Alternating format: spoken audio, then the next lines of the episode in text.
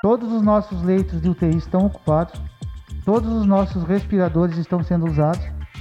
Ou seja, hoje eu, você, qualquer um de nós aqui de Curitibanos, se tivermos a infelicidade de precisar de um respirador, seja por Covid ou por qualquer outra situação de saúde, eu lamento informar a todos vocês que nós não temos o que fazer. Nós vamos morrer. Um momento difícil, um momento complicado, o pior momento em questão de saúde do nosso município. Quando a gente fica preocupado se nós vamos ter local no cemitério e estrutura para comprar caixão. A situação é muito difícil e muito complicada. E meus amigos, os, as atitudes que tomarmos agora podem evitar que mais pessoas venham a morrer, porque o nosso sistema está em colapso. O anúncio nesta quinta-feira de que o único hospital de Curitibanos e da região entrou em colapso, infelizmente já era aguardado, uma vez que toda a rede de saúde de Santa Catarina já está colapsada. Esta quinta-feira foi marcada pelo anúncio oficial de que o Hospital Hélio Anjos Ortiz entrou em colapso. Como já falei antes, infelizmente já era algo que mais cedo ou mais tarde também iria acabar acontecendo aqui no hospital da região de Curitibanos. Marcelo Pasolini, que é o diretor do hospital, fala mais sobre a atual situação do hospital. Boa tarde, Marcelo. Boa tarde a todos que estão nos ouvindo. Infelizmente, esse dia é um dia muito triste para nós, né? Porque nós estamos aqui hoje discutindo uma coisa que nos deixa muito, muito, muito frustrados ali no hospital, porque nós estamos vivendo o pior momento da pandemia, não só em em Curitibanos como Santa Catarina no Brasil, né? Então, para que haja entendimento de todos da, da gravidade da situação que nós vivemos hoje, Santa Catarina hoje tem mais de 200 pacientes esperando por uma vaga de UTI e essa vaga não existe.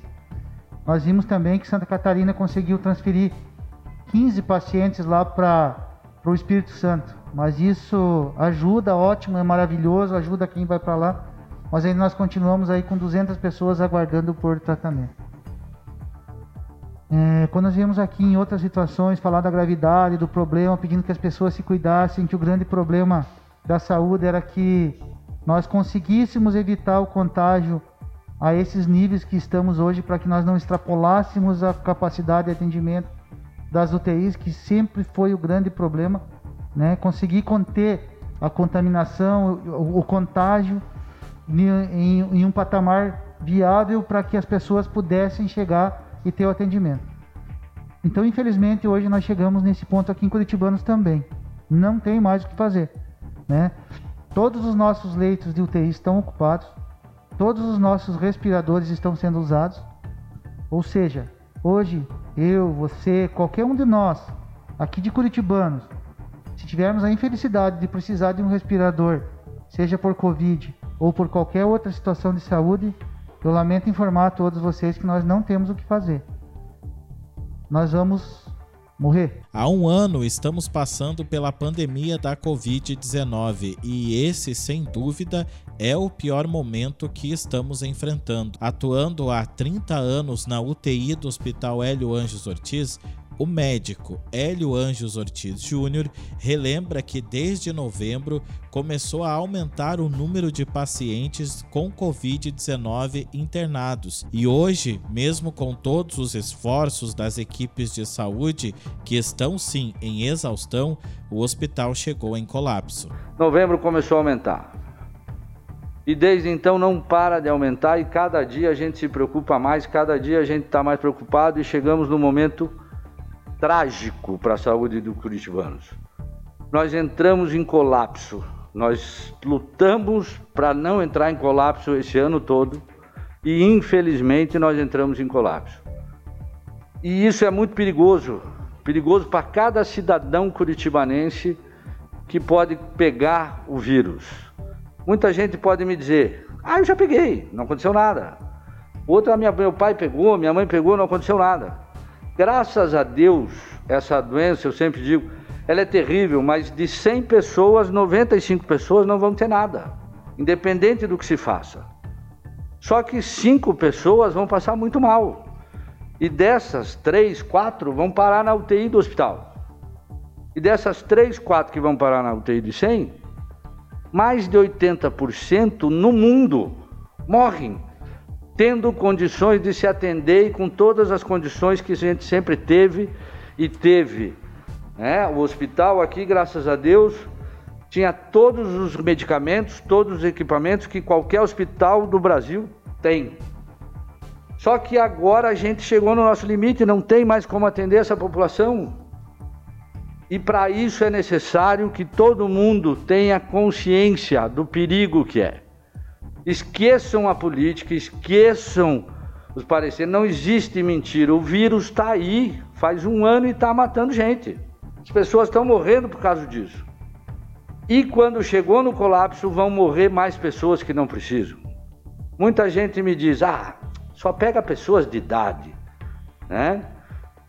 Infelizmente não é assim. Nós já perdemos pessoas com 39 anos lá na nossa UTI. Há três dias atrás faleceu uma moça com 42 anos de idade que não tinha diabetes, não tinha pressão alta, não tinha nada. Ela era uma pessoa que estava saudável até então e faleceu. Por quê? porque o vírus é muito difícil, ele é ingrato. E num sistema, quando entra em colapso, mesmo que agora você pode dizer, ah, mas já tem o centro de triagem, a secretaria ainda não entrou em colapso. Graças a Deus eu acho que ainda não, né, Rô? Mas se continuar assim, vai entrar em colapso também. E o hospital em colapso, a gente já viu isso na televisão. Quem viu na televisão, aconteceu na Itália, aconteceu na Espanha aconteceu em Manaus, né? acontece aqui no oeste, em Xanxerê, de não ter condições de atender essas pessoas que chegam. E essas pessoas vão morrer, vão ter uma chance muito maior de morrer. Agora, para evitar isso, talvez seja tarde, talvez seja tarde, a gente não consiga evitar que mais pessoas morram nas próximas semanas mas nós conseguimos evitar que mais pessoas venham a morrer nos próximos meses, quem sabe. Porque as atitudes que tomamos hoje, elas vão ter reflexo daqui duas, três, quatro semanas. Muita gente dizia: ah, o carnaval não tem problema, vamos fazer festa, vamos fazer carnaval. E olha aqui o resultado, mas não foi do carnaval, será que não? Das festas de Natal, de Ano Novo. É que essa doença não é tipo assim, eu fiz, eu vejo eu errei, eu vejo o que eu fiz de errado. Não. Ela vai dar esse, esse, ela vai mostrar a sua cara do que aconteceu semanas depois. E por isso que muitas pessoas se iludem achando que isso não é grave. A irresponsabilidade em não cumprir com as medidas de prevenção é, sem dúvida, o principal fator que agravou a situação da saúde. O secretário municipal de saúde de Curitibanos, Roque Stangerlin, chegou a afirmar que já fizeram até reuniões no gabinete do prefeito para discutir a compra de caixões e também a capacidade do cemitério municipal. Nos últimos dois dias eu, eu tenho participado de algumas reuniões que ao longo da minha vida pública eu imaginei que eu, que eu não ia precisar participar. Quando a gente vê no semblante de, de um médico que tem a função de salvar vidas e é uma missão nobre, chega num momento que vem aqui pedir para nossa sociedade que infelizmente nós não temos mais capacidade, não tem o que fazer.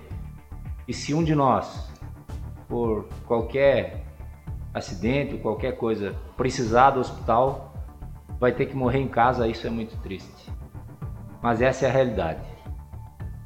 A gente vê os profissionais trabalhando, a gente vê muitas pessoas se dedicando, mas a gente vê muita irresponsabilidade também. Porque infelizmente é, algumas pessoas acham que, que são imortais, mas quando a doença bate a porta da sua casa, não tem o que fazer. Você vê um ente conhecido ou um parente teu é, perecer, né, doutor, da pior forma possível, de não conseguir respirar, que é uma coisa que é natural do ser humano, isso nos preocupa. E ontem nós tivemos uma reunião de preocupação que eu achei que eu só ia ver em televisão. Quando a gente fica preocupado se nós vamos ter local no cemitério e estrutura para comprar caixão. a situação é muito difícil e muito complicada. Todos nós da saúde estamos fazendo a nossa parte. Quero dizer que o que, é feito em Curitibanos, na saúde pública, no nosso hospital, é referência para qualquer lugar do mundo. Nós, realmente, a nossa saúde, nossos médicos são muito bons.